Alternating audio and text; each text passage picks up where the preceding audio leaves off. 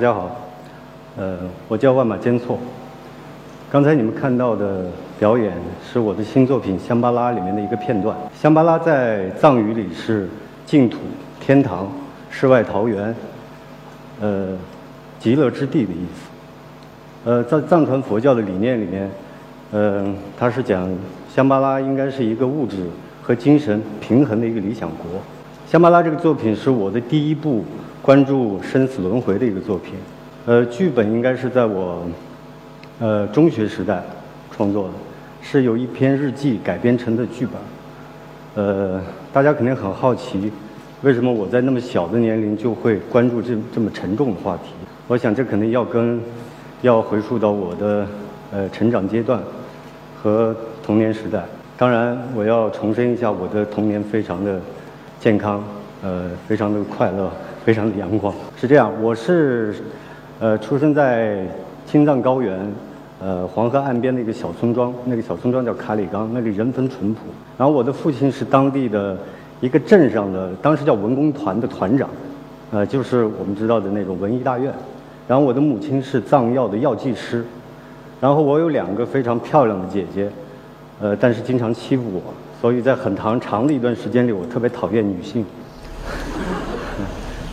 从我有记忆开始，我就是。可以在我们那个文艺大院的任何一家随便吃、随便喝，还可以混睡，甚至有的时候我可以在一家呃住一个多星期，然后换到另外一家再住一个多星期，十几天不回家，我的父母也不会担心。呃，那时候呢，时间长了，我就变成那种大院里所有人家的孩子，然后大家也给了我一个雅号，叫老天爷的儿子。然后我就很确定，到现在都很确定，就是当时。呃，那个院团的叔叔阿姨对我那么好，是为什么？就是我觉得一定跟我是团长的儿子没有关系，其实就是我天生丽质嘛。就是，对，照片，对。那时候我就老拽着我父亲问，就是再长大一点，大概到五六岁的，我就问为什么大家都叫我老天爷的儿子，为什么不叫我的名字？然后我父亲就跟我说，因为你生活在香巴拉里，所以你就是老天爷的儿子。那是我第一次听到“香巴拉”这个词。印象很深，我第二次再听到香巴拉的时候是去玉树，呃，玉树一年一度的那个赛马节，呃，赛马节过后，我们去参加了一个特别的仪式，就是天葬仪式。嗯，因为我那时候才大概十岁，呃，就是小学三年级，我是亲眼目睹一个人从有到无的一个死亡，应该说是消亡的一个过程。当时对我，呃，还不能说是触动，就是恐怖，就是害怕，嗯，就是害怕。然后我以为看完天葬仪式以后就结束了，呃，没想到我父母继续就领着我到了。假如说这是天葬台的话，肯定就到了这个位置，我都可以闻到那个天葬台上的血腥味儿。呃，当时非常的紧张。然后父母就告诉我来要坐下来，然后躺躺下来，闭着眼睛，在心里默念心经。呃，这样的话可以帮助刚才刚才往生的这个人在轮回之路上非常的顺利。呃，那我也就是。照猫画虎的鼓足勇气，就是模拟着父母，就完成了这个仪式。在回家的路上呢，父亲一直也没说话，然后母亲可能看出我的一个状态了，就是很紧张嘛，受到惊吓，然后就跟我说说刚才那个被天葬的人其实很幸福，因为他去了香巴拉。对，这是我第二次听到这个“香巴拉”这个词。呃，大家想想，应该因为我那时候是十岁，大概是三年级这个状态。那时候我是一种完全的疯狂的在吸收这个外来的一些知识，呃呃，外部所有的这些新鲜事物的一个状态。那在那个状态下，我上的又是汉族的学校，嗯，我们的主流的这样的一个认识啊，还有教育啊，传播里面都在。呃，都比较避讳死亡了，而且认为死亡是不积极的，死亡是结束，对于生命来讲是终结，呃，是消极的。但是我家庭给我的教育，包括信仰里给我的教育是，呃，另外一套观点，就是说死亡是积极的，不是结束，它是延续的，它是另一段的开始。呃，人们不要因为死而执着的活在当下，是这样的一个状态。当时我那时候是不懂的，所以就产生了什么？产生了文化差异，很强烈的文化差异。当然。呃，因为那个年龄嘛，文化差异再大，我还是很快乐的在在在在成长。呃，这样就一直到了到了中学，呃，考到了北京中央民族大学，然后学习舞蹈。在大学那个阶段，呃，就学会了创作，呃，呃，用舞蹈语言、用创作去表达自己。这是叫《薄荷蓝天》的一个舞蹈，呃，它讲的是一个愤怒的小鸟，然后要回到天空的一个一个一个故事，就是很愤怒了。然后这是叫《出走》的一个双人舞，它讲的是一个人分裂成两个形象，在自我抗争。呃，这个是实验剧狼剧，呃，这个也是在讲一个人的身体里分裂出来一个狼，然后狼性跟人性就是原始性跟本我进行激烈的这种矛盾对抗冲突的一个实验剧。还有这是一个呃大型的一个舞剧，它是讲一个英雄，也就是讲一个人跟千军万马死磕的故事，呃，也是对，也是很愤怒。呃，这段时期我创作了很多作品，而且这些作品。呃，就像我刚才说的，好像找到了一种出口。我完全不顾及别人的感受，就是倾泻而下，然后只要表达好，只要发泄了。呃，呃，有的时候的目的是为了掩盖一些一一一些真实的情绪。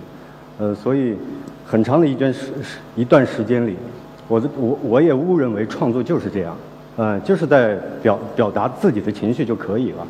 嗯，呃，也是在这个时期。就是我我身体里那个平静的自己出来，呃，扮演了那个跟我对话的角色，然后就在呃那个时期写了写了日记，把把中把那个高中时期的日记，呃，修改成了那个剧本。呃，二零一二年的年初收到了国家大剧院的违约，呃，要求我递出两个剧本，当时我就交了刚才你们看到的那个狼演那个剧的剧本和香巴拉的剧本。最后他们选了香巴拉的一个剧本，就是文本，就是文学剧本。然后接下来呢，呃，剧本确定以后，我们就开始了呃组建团队。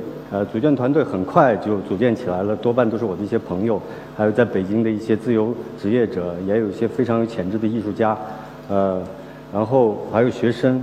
再下来的 问题就是要确定形式。呃，就是这这场剧的形式，因为大家我刚才说到了，这是有关生死的，呃，有关轮回的。我觉得艺术表现、艺术表达，如果要关注到人的内心感受、关注生死这样的课题的时候，一定是静静的、默默的，嗯。所以我当时，呃呃，很快的就确定了一种形式，就是说，呃，包括我自己的表述方式、演员的语态都是。相对平缓和安静。大概在排练两个月的时间里，我用了一个月的时间去调整演员的状态。所谓演员的状态，肯定大家不太了解，就是你们看到更多我们演员表达的都是外化的情绪，比较我刚才说的很多愤怒的情绪或者歇斯底里的一些情绪。那这个作品的时候，我希望改变演员原来的一种舞蹈动态、舞蹈方式，然后从心里开始改变他们。所以我们从第一天开始。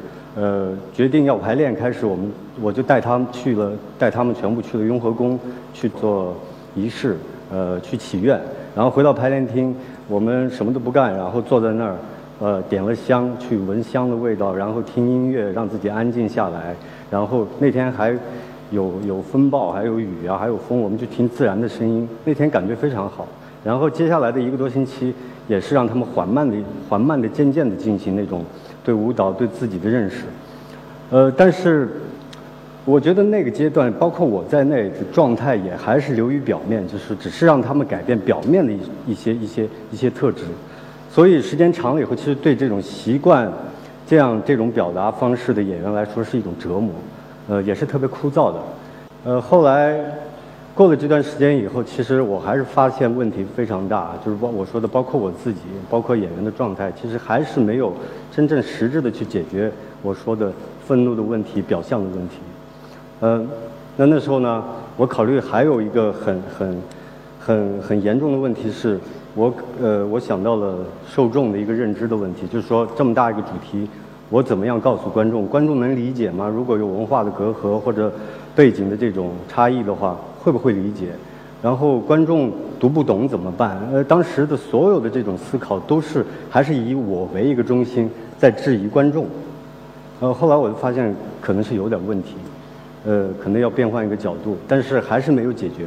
呃，甚至到最严重的时候，我开始质疑我自己要表达的那个主题。最可怕的是，我都开始丧失了丧失判断了。呃，那时候就果断停下排练，因为很多演员的状态也不太好了。然后这时候我就回一趟家，又回去了，又回到回到青海。不能确切的说是找我父亲，或者是去找解决问题的方式，就是想回去那时候。回去以后特别巧，呃，正好赶上我们那边青海湖，大家都知道吧？就是青海湖的转湖祭，那是我们藏族的一个一个一个每年的一个祭祀的一个活动，就是要绕湖，你可以用各种方式去绕湖。而我跟父亲就开着车去了青海湖，因为开了很长时间，要开开开，你要不停的话要开一天的时间。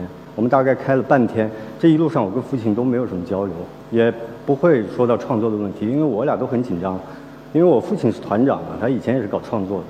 我俩但凡谈到创作，最终的结局就是不欢而散，大吵一架，嗯，是这样，所以也也就不谈不谈关于那个作品创作的问题，就一直走，最后走到大概到一半的一个距离，呃，我们碰到了一对朝圣的父子。他们从家乡出发，一直到那个半圈的位置，花了两个月的时间，但他们还没有转完。他们就走了两个多月，当时也很感动嘛，就随机拍了一些图片和照片。然后回家回回到家以后，我又又做了一些剪辑，然后把它做成了一个短片。看完这个片子，我突然恍然大悟：什么是舞者？我发现刚才这个视频里的这个父亲，我觉得他是全天下最幸福的舞者，因为他心里有信仰，他心里有爱，而且他还有爱跟随。嗯，我们从技术层面讲，他的舞台是什么？就是这片大地，呃，他的背景就是云蓝天，呃，他的灯光是全世界最好的，就是大太阳、月亮、星星，对。然后他在这个过程当中，他心里恒定不变的还是他坚持的这个信仰，所以我就哦，这这才是真正的舞者。所以我也是从一个具象的对舞者的理解，说哦，你的动作要慢下来，要静下来，呃，不要耍帅，不要撒狗血，这只是表面的要求。我发现最重要的还是你的内在，你有没有平静下来？后来我从呃转转转湖完了以后，跟父亲回来，其实还是呃没有太多的说的作品。嗯，突然有一天，我父亲呢，呃，我在那个我们家的阳台上晒太阳，其实脑子里还在想官演关系啊，怎么解决呀？这个空间怎么办呐？我怎么说？然后父亲就来了，照样也是没有说这个关于创作的事儿，他给我拿出来一个一个一个很神奇的东西。呃，他告诉我说是从那个草原上啊捡的鹰的骨头，就是翅骨。捡到以后回来，他就告诉我，咱们俩开始做鹰笛，这是我们藏族的一种快要失传的一种呃乐器，就是这个。大家看得见吗？对对对对对，这个乐器。然后我说好啊，呃，然后我们俩一个下午就没怎么进行对话，然后他就开始教我怎么剃。怎么钻眼儿？怎么定这个音位？然后怎么怎么抛光？怎么把它洗干净？然后怎么吹？呃，那个下午过得非常惬意。呃，所以这次这次两个经历让我触动特别大。一个是，呃，作为一个父亲，他用自己的身体力行，用自己身体的哲学，在告诉自己的孩子，人和自然、人和大地的关系，人和信仰的关系。他用自己的身体在丈量他和信仰的距离。那另外一个父亲是放下了他以前。哇，大团长，呃，大编剧的这种身段，坐下来没有谈到创作，只是跟我一起完成制作。其实我觉得创作也无非如无无非就是如此，就是你一定先要自己平静下来，松弛下来，呃，然后把自己放到跟受众是一个平等的空间，就像今天一样，平等的一个空间以后，你的这种沟通其实就是顺畅了，这个介质就通明了。所以我觉得所有的沟通都能产生，不管是什么样的方式。呃，我可以试一下吹一下，好吧？你们，你们期望不要太高。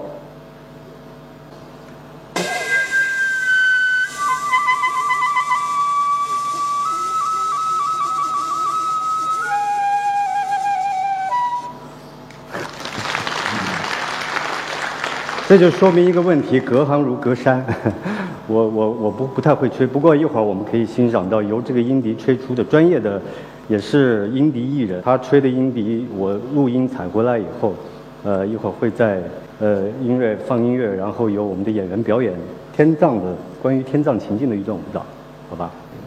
呃，所以问题就迎刃而解了。我回去以后用了很快的很快的时间，就大概把呃剧给排出来了。呃，我觉得在这个过程当中啊，我们每一个人就跟我一样，我们每个人都在寻找自己的不同意义的、呃不同追求的香巴拉那个精神世界。呃，就像我一样，我从一开始的一篇日记到最后把这个作品呈现在舞台上，呃，经过了很多的呃爱、理解、质疑，我觉得这一切都是都是非常让我有有收获和享受。我很感谢呃给我们香巴拉呃演出的哦对，他们一会儿会开始这个绘绘画，呃会持续一段时间，所以。呃，我觉得这个你们不要把目光放在他们身上，因为我脆弱的自尊心需要你们还是关注我。啊，你们就当他们不存在吧，好吧？我很感谢这个给我们香巴拉这个呃演出机会的这种平台，因为它不只是只是让我们去演一个出那么简单，我觉得是给了一群或者一个或者一群人。呃，迷失的人一个重新认识自己的一个机会，呃，所以这种机会也出现在今天这样的讲座上，呃，感谢一席。很多人问我一个问题啊，就说你是怎么呃看看待舞者？呃，因为舞者的问题我刚才已经解答了，然后还有很多人就说你为什么要跳舞？为什么要创作？我觉得从我呃在在无比深沉的这种情感的回忆当中，呃，去认识自己从哪里来到在。呃，差异和冲突当中，呃，化解和抗拒当中，呃，定位和认识自我，再到对未未来，呃，充满呃无边的想象、无所畏惧的探索当中，呃，明确自己要到哪去。这个过过程就是我在和之间这个世界发生着联系，而这个联系的方式就是沟通，而这个沟通就是舞蹈，就是创作。所以，那个空间。这种方式，这种呃支撑在我，在我在我后面的这种呃精神，呃就像就像就像一棵大树一样，呃，在我面对将来的生命体验的时候，我会像我的父辈一样，呃坚定的站立在这片土地上，呃像那个父亲和孩子去去连接大地和自己的关系一样，然后自信的成为一个。呃，参天的大树，这就是我的香巴拉，我的世界。谢谢大家。